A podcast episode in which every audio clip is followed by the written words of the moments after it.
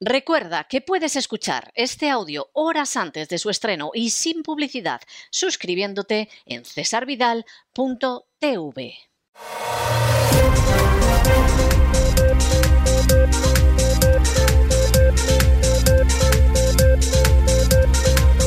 Las noticias del día.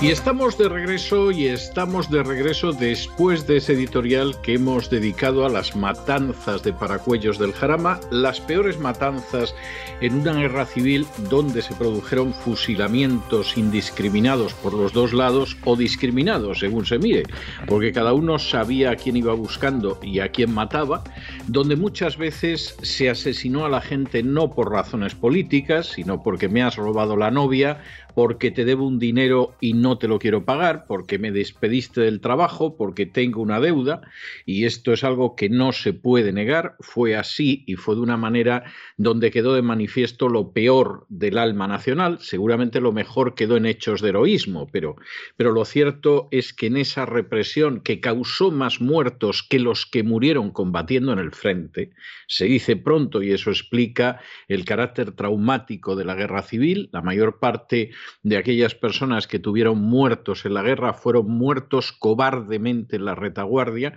no a tiro limpio en los frentes y que cada uno saque sus consecuencias sobre esto.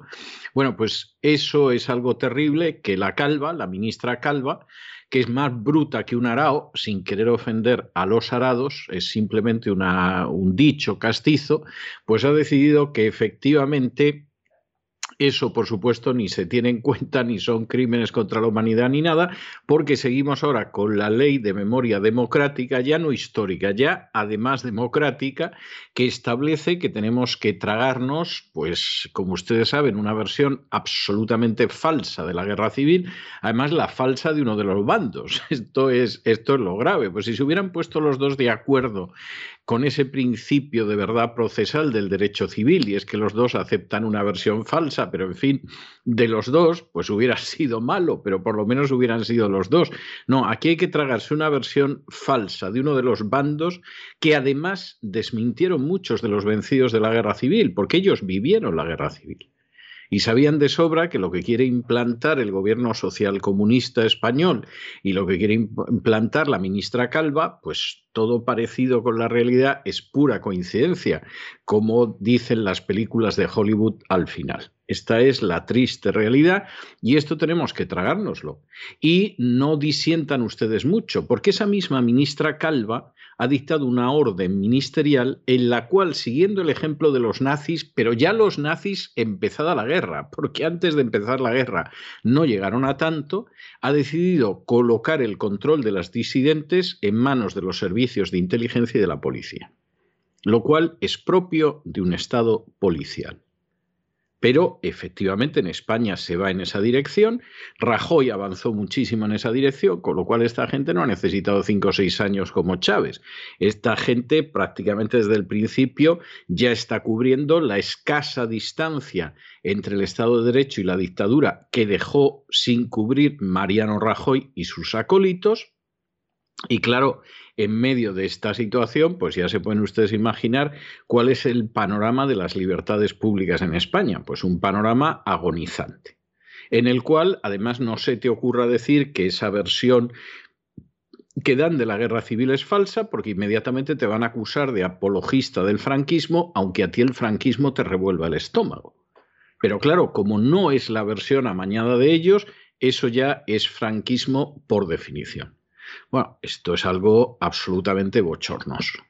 Pero claro, no es extraño, no es extraño en un estado donde los principios fundamentales de la legalidad hace mucho que empezaron a ser pisoteados y que empezaron a ser pisoteados por la propia agencia tributaria, que es la banda de la porra de las castas privilegiadas en España para robar a las clases medias y poder mantener en pie el tinglado. Es verdad, es verdad que los sicarios de la agencia tributaria pierden más del 51% de las causas en los tribunales. Es verdad que aunque se aplican a exprimir a la gente siquiera para cobrar sus bonus, pues aún así no da para mantener el tinglado. Pero entonces el gobierno de turno recurre a la deuda. Con lo cual, no solamente roban a los españoles a manos llenas, sino que además se da la circunstancia de que los endeudan por generaciones y generaciones y generaciones. Vamos, el panorama es tremendo, pero dice mucho de la gente que gobierna y de la gente que está en la oposición. Hemos sabido en las últimas horas que la sentencia del Tribunal Supremo que se cargaba las inspecciones sorpresa de Hacienda resulta que surgió por una intervención de los sicarios de la agencia tributaria en una taberna.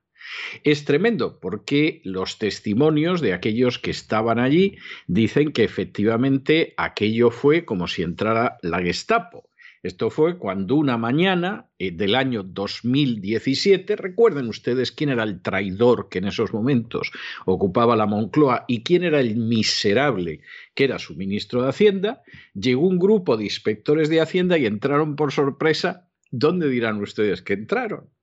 en una de esas grandes multinacionales que no paga impuestos, en una de esas grandes compañías energéticas que forma parte del entramado de las castas privilegiadas. ¿Qué hombre, qué En la taberna La Montillana de Córdoba. Esto, si no fuera tan trágico, esto, si no fuera tan trágico, sería cómico. Es decir, un grupo de sicarios de la agencia tributaria llegando en masa a la taberna La Montillana en Córdoba.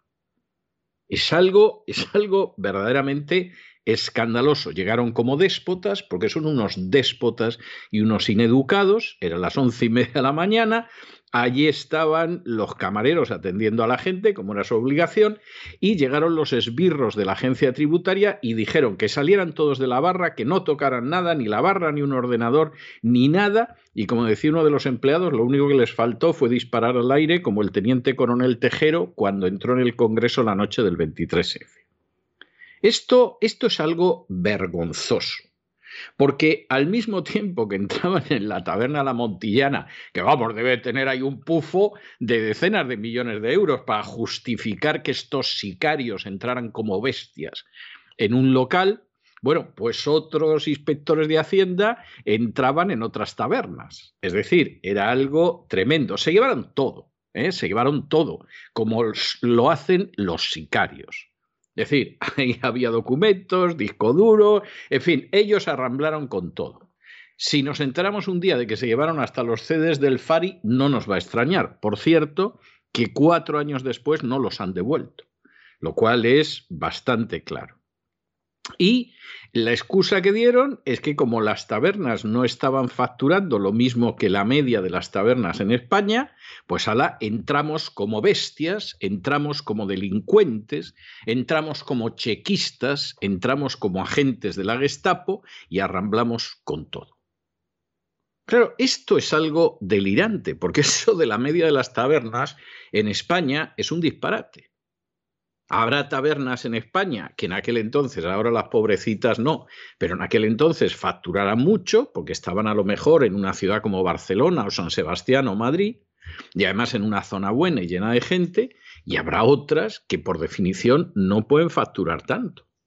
Es decir, una taberna en Córdoba no puede dar el mismo dinero que una taberna bien situada en Madrid, en Barcelona o en San Sebastián. Eso lo sabe cualquiera que no sea un canalla de la agencia tributaria.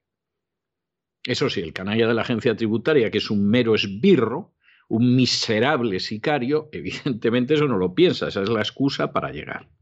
Y dirán ustedes que como debería ser, avisan a la gente para que presente usted la documentación, etcétera. No, no.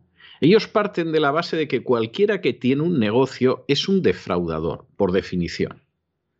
Y si usted le llama para que presente la documentación, destruye pruebas. ¿Pero pruebas de qué? Desgraciado cazabonus, ¿de qué? ¿De qué va a, descubrir, va a destruir pruebas una persona que tiene un negocio como una taberna, una cafetería o una zapatería, una mercería? ¿Pero pruebas de qué? ¿Pero qué te crees que es esto? El narcotráfico. O sea, despachar cañas y Coca-Colas es equivalente, pues eso, a que vayas a perseguir a los narcos de Galicia. ¿Qué pasa? Que el de las tabernas estas de Córdoba eran como Sito Miñanco. Claro, la sentencia del Tribunal Supremo al final ha tumbado la historia de los sicarios de Hacienda porque no se puede actuar así como la Gestapo. Es más, si la Gestapo era mucho más educada que esta gentuza de la agencia tributaria y respetaba más la ley que esta chusma de la agencia tributaria. la sentencia del Tribunal Supremo los deja fatal, pero como los deja fatal y como necesitan seguir robando a la gente para mantener en pie el tinglado, ¿Qué es lo que sucede? Que Podemos ya está articulando en colaboración con los sicarios de la agencia tributaria, por cierto, sicarios que han investigado poco los supuestos cobros nada legales de la cúpula de Podemos, ahora entre nosotros. ¿eh? Si fueran periodistas disidentes, ya sabemos que la agencia tributaria los persigue. Incluso en, en algún cóctel, el mismo ministro de Hacienda se acerca al periodista disidente y le dice, si tú quieres que se arregle lo que tienes con Hacienda, ya sabes lo que tienes que hacer. y se aleja haciendo fla, fla, fla, fla, fla, fla, fla. Esto es algo bochornoso, esto es típico de un Estado policial. Y claro, como se avanzó tanto dentro del Estado policial, porque necesitas a una manada de esbirros, a una piara de sicarios para poder mantener en pie el tinglado, pues España está a dos pasos de la dictadura. Y por supuesto la culpa al final la tendrá los que llegan hasta el final, los socialcomunistas, pero que a nadie se le olvide que la mayor parte de los pasos en todos los sentidos los dio el Partido Popular con Mariano Rajoy al frente. Y que no dijeron nada. Y que la inmensa mayoría de la derecha se callaron como ramonetas y simplemente estaban empedrando el camino hacia la dictadura, hacia la que España va despeñándose a pasos agigantados. Y entonces, claro, ya entonces, a ver qué dices. Pero esta es la situación y no tiene más vuelta de hoja. Es que, es que esto a quien se lo cuentes en cualquier país civilizado, esa piara de esbirros de la agencia tributaria, entrando en una taberna de Córdoba. Es que, es que verdaderamente es algo que es que parece un, chiste de, de, chiquito de la calzada, vamos, es que... Y va, va un grupo, va un grupo de cerdos de la agencia tributaria y entra en una taberna. Y tú dices, pero bueno, ¿qué disparate está contando este hombre? Está describiendo la realidad en España. Es terrible, pero es así. Claro, así marcha el país un país que se desploma y donde a las castas privilegiadas lo único que les interesa es seguir robando, expoliando, saqueando a las clases medias para mantener el tinglao en pie, porque el tinglao no hay manera de mantenerlo. Hay demasiados cerdos chupando de las tetas de, la cerda y entonces claro, llega un momento en que el animalito no puede, hay que traerles leche de fuera a los lechoncetes y claro, no, no puede ser. O sea, al final no hay quien pague aquello. Es más, a la cerda la matan. Esto es obvio.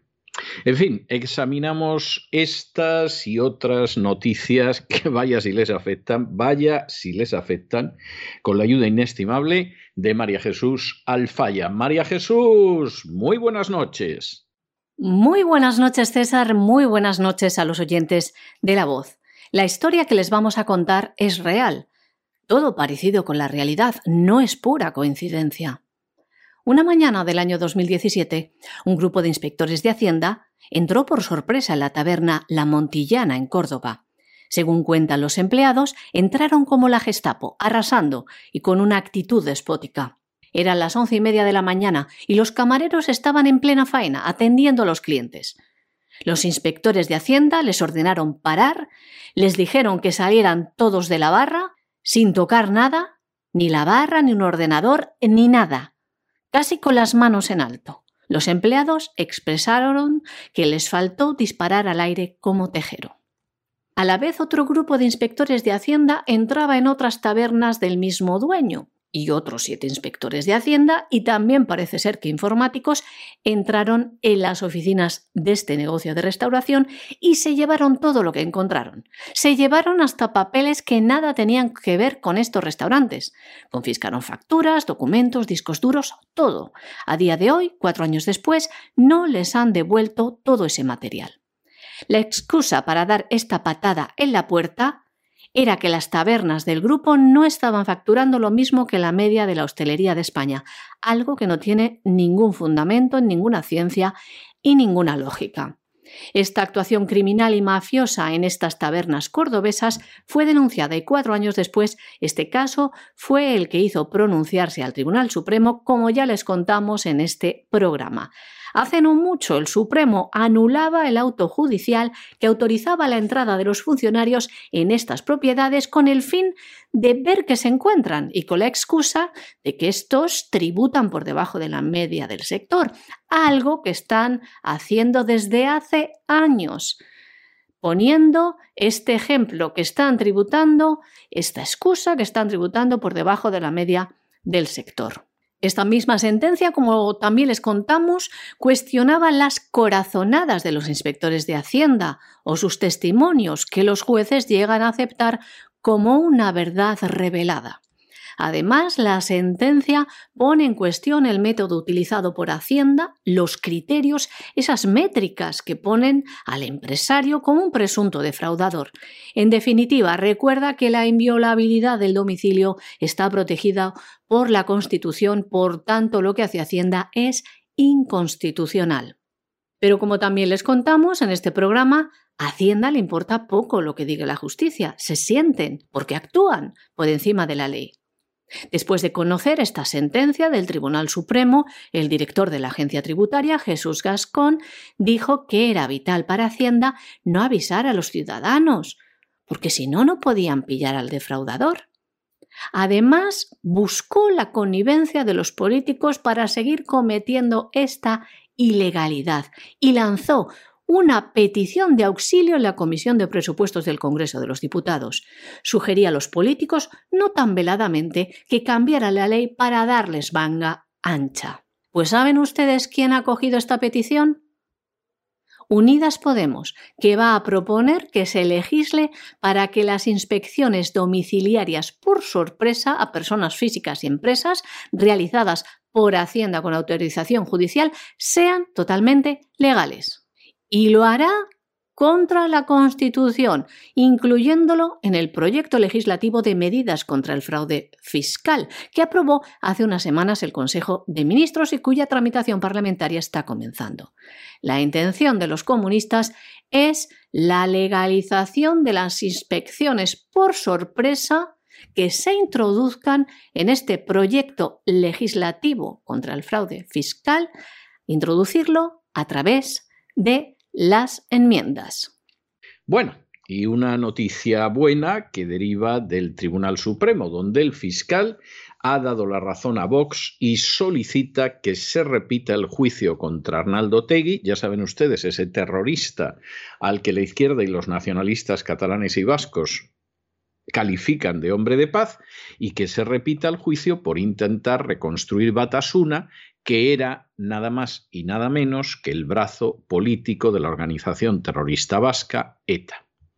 Esto era bastante claro. No solo eso, la Unión Europea además ha exigido a Pedro Sánchez, al presidente del gobierno social comunista, que prohíba los homenajes a terroristas de ETA, porque esta es otra de las cuestiones verdaderamente serias. Desde que llegó Pedro Sánchez al poder, no ha habido nada más que concesiones a los asesinos de ETA, y entre esas concesiones, pues han estado, entre otras, que son verdaderamente extraordinarias, los homenajes a asesinos de ETA que han aumentado exponencialmente en los últimos años. Y la Unión Europea ha dicho, hombre, por amor de Dios. Es decir, homenajes a terroristas es excesivo, ¿eh? incluso para España en la Unión Europea cada dos por tres están diciendo que lo que pasa en España es excesivo. De hecho, empezaron a decirlo en la época en que Montoro era el miserable y traidor ministro de Hacienda de Mariano Rajoy. Otro miserable traidor. Y de hecho, ya en esa época, continuamente la Unión Europea decía, Monsieur Montoro, eh, es que estas cuentas no se sostienen. Es que vamos a crear la IREF para que le vigile a usted las cuentas porque usted nos quiere engañar y lo peor no es que nos quiera engañar, es que nos toma por idiotas. ¿eh? O sea, esto es vergonzoso. Y toda esa historia empezó entonces y ha ido increciendo ahora.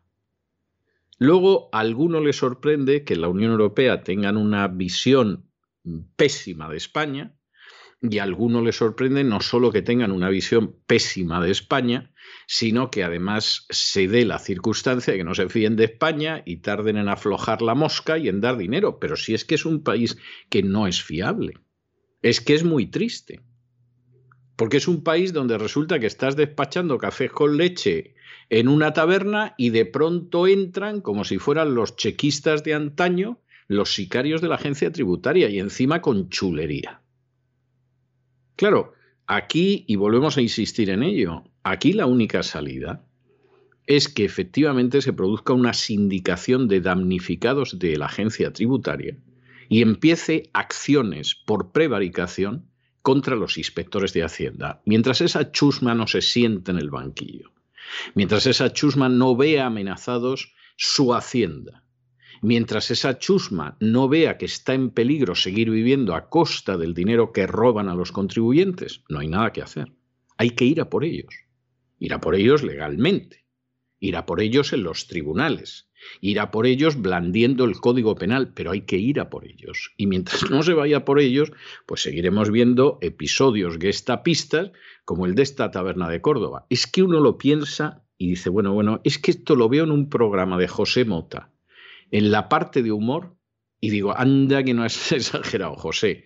Pues no, señor, no estaría contando ni la milésima parte de lo que hace a diario la agencia tributaria, que no es nada más que un foso de esbirros y de sicarios encargados de expoliar a las clases medias para mantener un tinglado que solo favorece a las castas privilegiadas.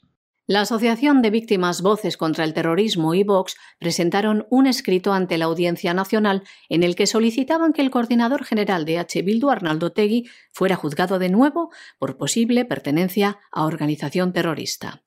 Ahora la Fiscalía del Tribunal Supremo les ha dado la razón y ha solicitado repetir el juicio contra Arnaldo Tegui por intentar reconstruir Batasuna.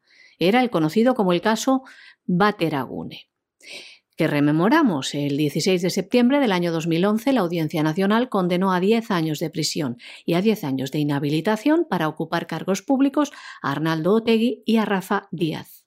10 hasta el año 2021, ambos acusados de pertenecer a ETA en grado de dirigentes a través de un órgano de coordinación denominado Bateragune un órgano encargado de planificar y gestionar la nueva línea estratégica de acumulación de fuerzas soberanistas. El 7 de mayo del año 2012, el Tribunal Supremo desestimó los recursos de la defensa, pero rebajó la condena a todos los encausados, la rebajó a seis años de prisión. En una sentencia que descartaba su participación en Veteragune, órgano vinculado a Ekin, Ekin fue una organización de la izquierda Berchale que se constituyó el 6 de noviembre del año 1999 con el objetivo de impulsar la independencia y el socialismo en Euskal Herria. El 4 de abril del año 2001, el juez Baltasar Garzón declaró su ilicitud en un auto en el que estimaba que Ekin formaba parte del entramado terrorista de ETA. Los etarras recurrieron al Tribunal Europeo de Derechos Humanos que dictaminó en noviembre del año 2018 que no tuvieron un juicio imparcial y que se vulneró el artículo 6.1 de la Convención Europea de Derechos Humanos que establece el derecho a un juicio justo. Concluía que la Audiencia Nacional vulneró los derechos fundamentales del ex portavoz de Batasuna y ahora líder de EH Bildu. Y como les decimos ahora, gracias a la Asociación de Víctimas Voces contra el Terrorismo y el partido Vox, la Fiscalía ha pedido un nuevo juicio porque considera que un defecto procesal, como apuntaba Estrasburgo, no puede convertirse en una exención penal. Y seguimos hablando de terrorismo porque la Unión Europea ha exigido a Pedro Sánchez prohibir los homenajes a los etarras. El Parlamento Europeo ha pedido a las autoridades públicas que eviten la humillación de las víctimas del terrorismo. Una petición que se ha producido a través de un informe sobre los derechos fundamentales en la Unión Europea que ha sido aprobado en la Comisión de Libertades Civiles, Justicia e Interior del Parlamento Europeo. La próxima semana este mismo texto se votará en sesión plenaria. Esta mención expresa los actos de enaltecimiento del terrorismo se ha producido después de que prosperase una enmienda propuesta por el eurodiputado del Partido Popular Español Javier Zarzalejos. En este texto, la Eurocámara pide que las instituciones pertinentes se encarguen de proporcionar la salvaguarda necesaria para evitar que se produzca una victimización posterior derivada de humillaciones y ataques a la imagen de las víctimas por parte de sectores sociales relacionados con el agresor. Bueno, bueno, bueno, y como faltábamos pocos, en la línea de la miseria vuelve a aparecer Rodríguez Zapatero. Y lo de Rodríguez Zapatero ya es mortal de necesidad. Vamos a ver eh, cómo, cómo, administramos el último rebuzno maligno de Rodríguez Zapatero, el imbécil, según el secretario general de la Organización de Estados Americanos, porque esta es bastante gorda. Ustedes saben que Leopoldo López, que era un opositor socialista venezolano, en un momento determinado, pues eh, sale de prisión, se refugia en la embajada española y después, hace muy pocos días, consigue salir al extranjero desde la embajada española. Nos quedamos con la idea de si eso ha sido un pacto con Maduro, aunque luego Maduro diga que no, que se les ha escapado y está muy mal. Si es una historia que eh, vino facilitada porque engrasaron y untaron convenientemente a funcionarios de la Embajada Española. Eh, la primera opción y la segunda no necesariamente son incompatibles o si fue una operación de inteligencia que algunos han atribuido a Colombia y que volvemos a lo mismo, no es incompatible con lo primero y con lo segundo. ¿eh? Pero en principios de estas cosas que no se han aclarado y vayan a saber ustedes si se van a aclarar. Bueno, pues aparece Rodríguez Zapatero, miserable entre los miserables dentro de la casta política no solo española, sino mundial, auténtico palanganero de algunas de las dictaduras más repugnantes del globo, y nos cuenta que Leopoldo López se encuentra en España en gran medida gracias a él. O sea, es algo, es algo verdaderamente impresionante. Y aprovechando que Leopoldo López está en España, según Rodríguez Zapatero, eh, gracias a él, con lo cual uno no sabe qué papel ha podido tener en estos entresijos de la liberación del socialista Leopoldo López, o si simplemente eh, se está autoincensando y arrojándose a sí mismo flores sin ninguna razón, que no tendría nada que ver eh, no tendría nada de particular ni nada contradictorio con la trayectoria de Zapatero, pues encima suelta que, claro, él está a favor del diálogo en Venezuela, en Cataluña y en Euskadi es decir, de perdonar a los golpistas catalanes, de darles todo lo que quieren a los golpistas catalanes y a los terroristas vascos y de salvar a la dictadura de Venezuela. Bueno, se mire como se mire, porque esta, esta es la, la realidad, Zapatero es que es un miserable moral de unas dimensiones que cada día te sorprende. O sea, mira que dices, hombre, ya no puede descender más bajo dentro de la escala de la vileza humana. Bueno, pues de pronto aparece y te descubre que puede descender más bajo.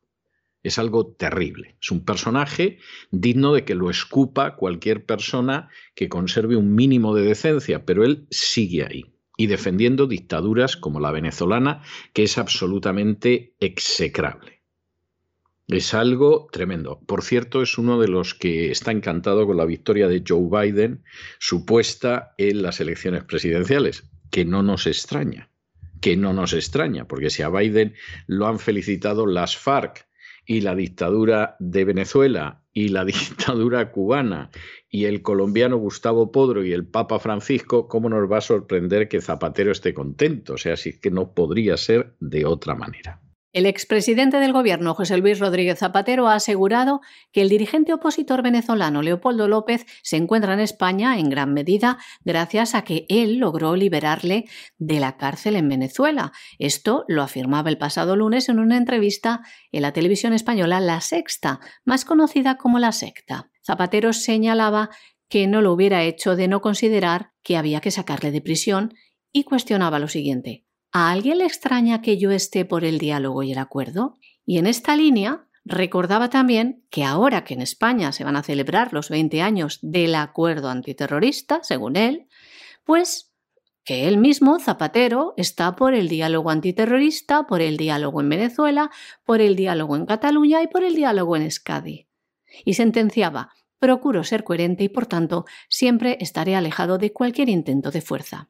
Como saben, Zapatero se erigió como mediador entre el gobierno de Maduro y la oposición, pero según denunciaron estos últimos, no era más que un vocero del régimen chavista. El nefasto expresidente español sigue en la misma línea y firmaba lo siguiente, les leemos, hay que acudir al país sudamericano para ver que allí se vive un conflicto con interpretaciones distintas. Hay un porcentaje de gente que defiende el chavismo y que frente a esto hay que intentar, decía, dialogar y resolver electoralmente, no por la fuerza. Añadía que hay una parte de la oposición venezolana que no quiere ir a las elecciones esgrimiendo que no hay condiciones, mientras decía también que el gobierno quiere que todo el mundo vaya a observar las condiciones de, esta, de estas elecciones. Y seguía analizando Zapatero. Como parte de la oposición no quiere ir a las urnas, el resto del mundo, de la comunidad internacional occidental, pues no va. Es una trampa, sentenciaba. Y preguntaba retóricamente, ¿es la parte radical de la oposición venezolana la que decide cuando hay elecciones?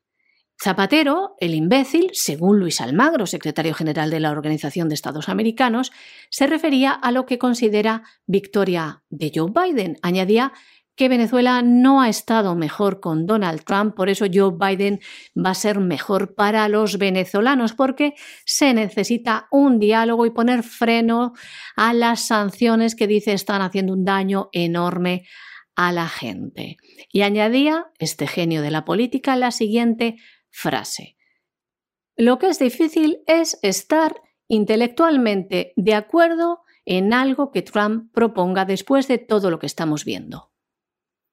Bueno, y ustedes se acuerdan que les contamos en su día cómo Salvador Cienfuegos, secretario, antiguo secretario de Defensa de Peña Nieto, es decir, el equivalente al ministro de Defensa en España, iba a ser procesado en Estados Unidos y iba a ser procesado en Estados Unidos por narcotráfico. O sea, eh, llegó a Estados Unidos, lo pescaron, mira tú por dónde, tenías que tener cuidado cuando te encuentras en una situación como que viajas a Estados Unidos, tú vas a Los Ángeles a ver amigos, a hacer negocios, en fin, a lo que sea, y entonces van y te detienen y te detienen con cargos de narcotráfico.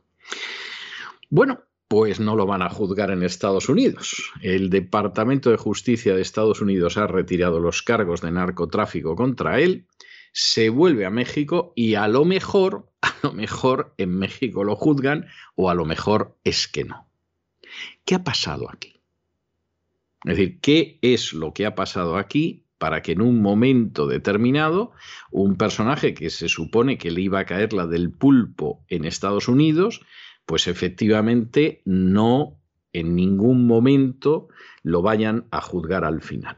Bueno, pues fundamentalmente, fundamentalmente lo que ha pasado es que el presidente mexicano, AMLO, que por cierto, este sí que no ha reconocido a Biden, amenazó con que iba a revisar los acuerdos de, cooperación que permiten a los agentes antidroga de Estados Unidos realizar operaciones en México y que eso se iba a acabar porque resulta que habían detenido a un antiguo ministro. Esto es algo que recuerda mucho una anécdota que yo viví de manera personal, precisamente con un personaje que había sido ministro en varias ocasiones en una república situada al sur del Río Grande que no era México, era otra de las repúblicas hermanas y que en cierta ocasión me cuenta que pusieron el, problema que tenían de droga en su país era un problema muy serio y decidió solicitar la colaboración de Estados Unidos. Y Estados Unidos, efectivamente, en un pispás, colocó contra las cuerdas a los narcos de esta hermosa república hispanoamericana. Y en un momento determinado, tirando de la cuerdecita, los agentes antidrogas de Estados Unidos decidieron que había que procesar a un antiguo presidente de gobierno de ese país, que había que procesar a varios ministros, a jueces, a altos mandos policiales, etc., y se lo hicieron saber a este ministro. ¿Y qué les dijo este ministro? Según me dijo a mí personalmente, no es algo de oídas, me lo contó él, él les dijo, bajo ningún concepto. Pero ¿en qué cabeza cabe que en este país vamos a juzgar a un antiguo presidente? Oiga, pero si que está implicado en el narcotráfico, es igual, no se le va a juzgar. Y no se va a juzgar a antiguos ministros. Y no se va a juzgar a generales. Pueden ustedes detener algún policía, incluso un oficial de policía, cosas así, pero a partir de ahí ustedes no detienen a nadie. Esta historia, que vuelve a repetirse con México, y que se daba en el caso de esta otra república, y no son casos excepcionales, muestra que la idea de la supremacía de la ley al sur del Río Grande no existe.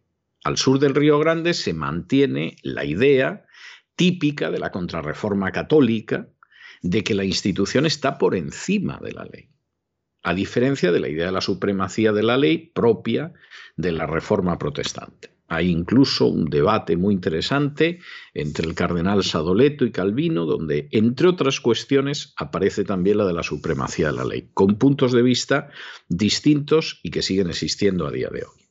La supremacía de la ley en esos países que son hijos de la contrarreforma católica llega hasta un cierto punto.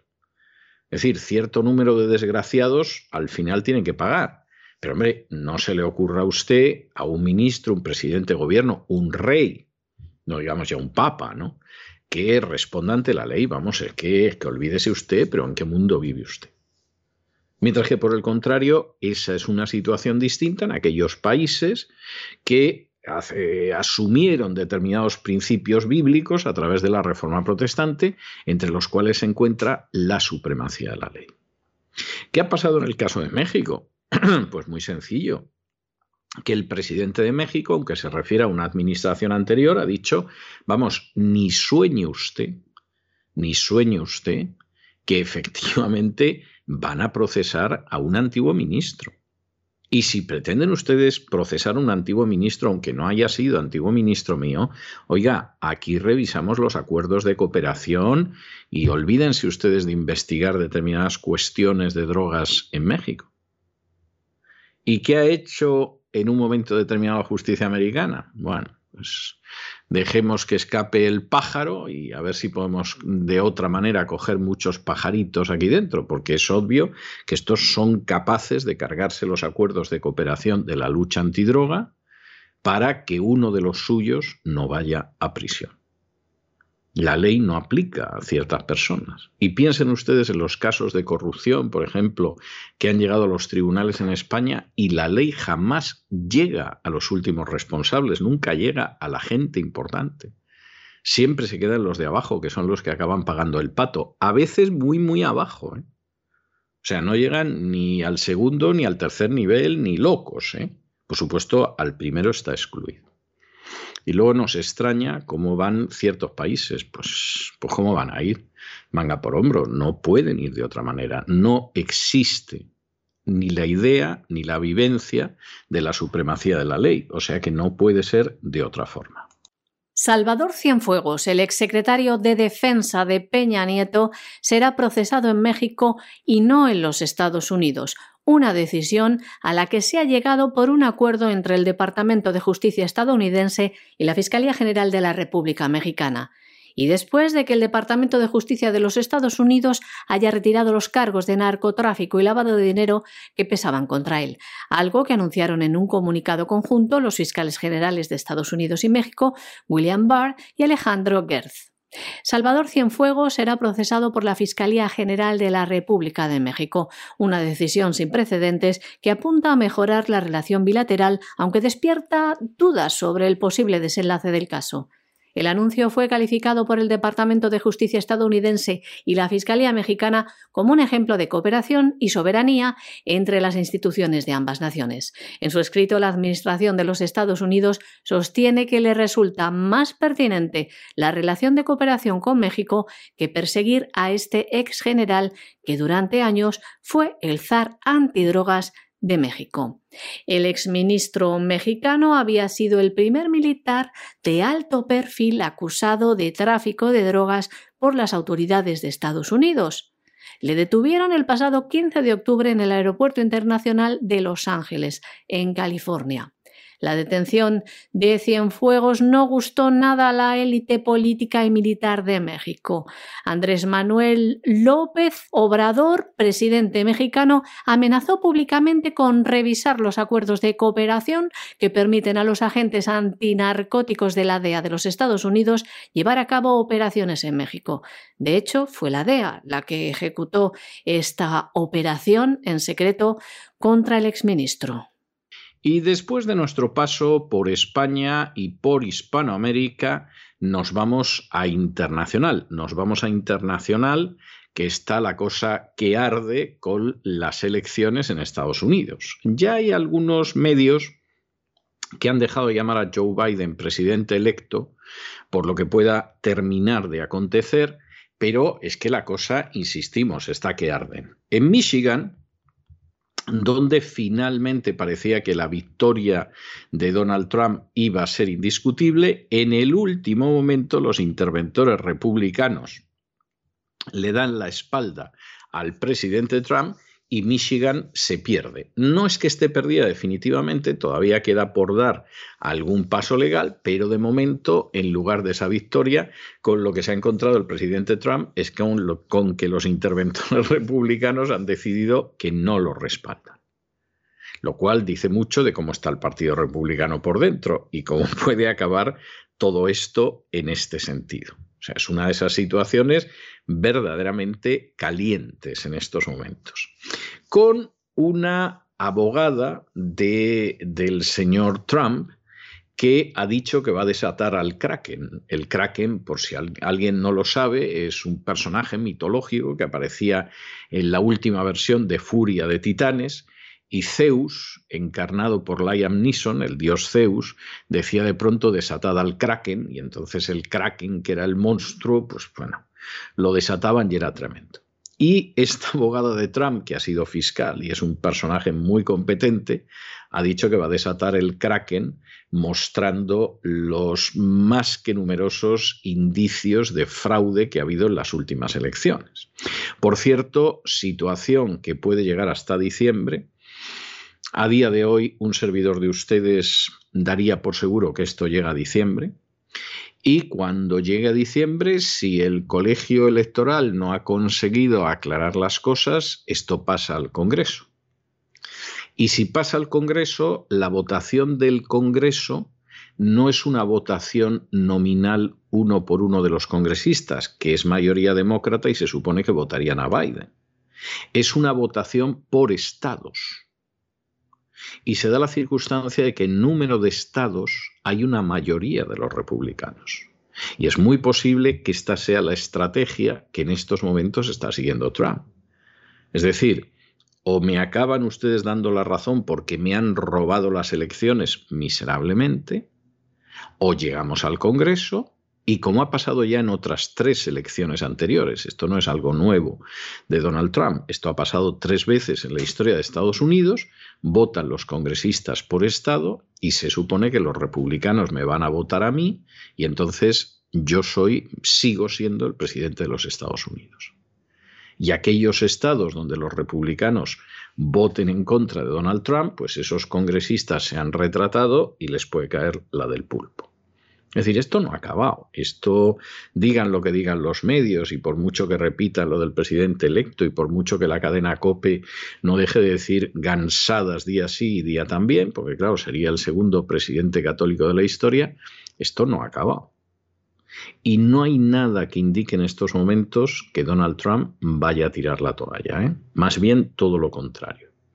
Cualquiera que se moleste simplemente en buscar las noticias en Estados Unidos, si ya sabemos que eso es mucha molestia, mucho trabajo y mucho sufrir y mucho penar para los corresponsales españoles en Estados Unidos, que en su inmensa mayoría son unos vagos verdaderamente indescriptibles. Pero para cualquiera que se moleste, cualquiera que vive aquí en Estados Unidos lo encuentra. No tienes que tener un máster en ciencias políticas para dar con ello se da cuenta de que, vamos, el presidente no está dispuesto a rendirse. Y sus abogados menos.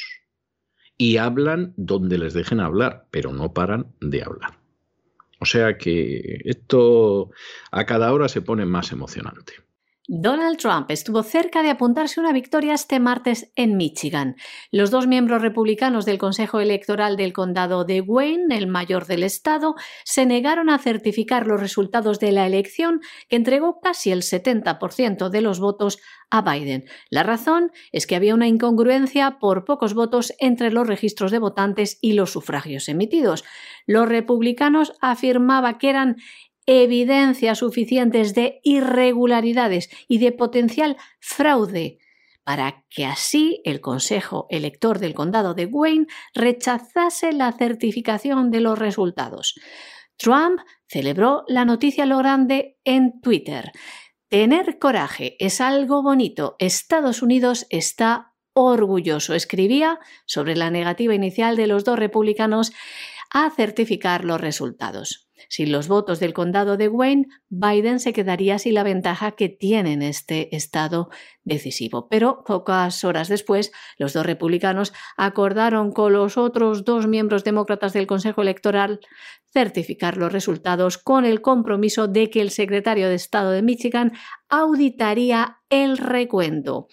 Biden se impuso en Michigan, uno de los estados que Trump ganó por la mínima en el año 2016 a Hillary Clinton. Se ha impuesto Biden por algo menos de 11.000 votos.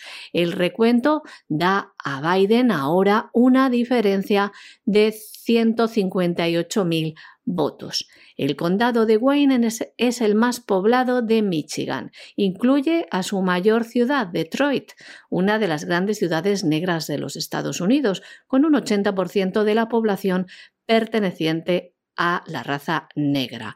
En Detroit, un bastión demócrata, el 94% de los votos fueron a Biden. Pero Donald Trump va a continuar su pelea en los tribunales para tratar de conocer la verdad. Por cierto, Donald Trump ha despedido al director de seguridad electoral que negó el fraude y que dijo que las elecciones fueron las más seguras de la historia. Y aprovechando que Donald Trump sigue siendo presidente, ha ordenado una nueva retirada de tropas norteamericanas de Afganistán e Irak, retirada que tendría que culminar antes de que él se marche el 20 de enero, si es que se marcha. Lo cual implica que en Afganistán las tropas se van a reducir de 4.500 a 2.500, en Irak de 3.000 a 2.500, fecha máxima mediados de enero, y que Trump es el único que hasta la fecha, desde hace prácticamente 80 años, no ha metido a esta gran nación en una guerra. Es más, ha ido sacando a la nación de todos los tinglados en que la han ido metiendo presidentes republicanos y demócratas durante los últimos años. Si hubiera que dar el premio Nobel de la Paz a algún presidente americano de los últimos 80 años, habría que habérselo dado a Donald Trump. Es, es así de claro. Claro, hay gente que rugiría ante esa idea, pero es la pura verdad. Se lo dieron, sin embargo, a Barack Obama antes de que hubiera hecho nada y estuvo bien que se lo dieran antes porque si llegan a esperar a los primeros cinco años de mandato que bombardeó ocho países, a ver quién le da el premio Nobel de la Paz. De modo que se lo dieron antes y todos están contentos. Pero verdaderamente esto es muy significativo. Es decir, si ha habido alguien que no ha metido a esta nación en ningún conflicto bélico, que ha evitado conflictos bélicos que consideraban que estaban cantados, como el de Corea del Norte, y estaba planeado lo que iba a pasar, y que además ha sacado a las tropas de esos conflictos que no han servido para nada, salvo para que algunos se llenen los bolsillos y para arrasar naciones enteras, ese ha sido Donald Trump. Y eso forma parte del aspecto positivo de su mandato que no se lo van a reconocer. A lo mejor a la vuelta de 20 o 30 años, todo depende de dónde estemos dentro de 20 o 30 años, porque claro, si la agenda globalista se ha salido con la suya, lo van a satanizar todavía más. Pero es uno de los grandes aspectos positivos de este mandato de Donald Trump. Donald Trump ha ordenado una nueva retirada de las tropas estadounidenses de Afganistán e Irak. El Pentágono ya ha emitido una comunicación oficial en la que anuncia la reducción de las fuerzas de 4.500 a 2.500 en Afganistán y de 3.000 a 2.500 en Irak, con fecha tope de mediados de enero. Hasta ahora los generales se han resistido a una reducción drástica y el presidente despidió la semana pasada al anterior secretario de Defensa, Mark Esper, después de que éste se opusiera a esta desescalada. Y hemos llegado al final de nuestro boletín informativo. María Jesús, muchas gracias. Muy buenas noches. Muy buenas noches, César. Pero ya lo saben, no se nos vayan ustedes, no se nos vayan porque volvemos con el despegamos con don Lorenzo Ramírez. Luego vamos a entrar en la vida sana y a ver si hay suerte y no nos censura YouTube. Y después acabaremos, pues ya lo saben ustedes, en la paz, la pacibilidad, la tranquilidad que tenemos siempre con doña Pilar Muñoz cuando nos lleva a adentrarnos por la psique. O sea que no se vayan, que regresamos enseguida.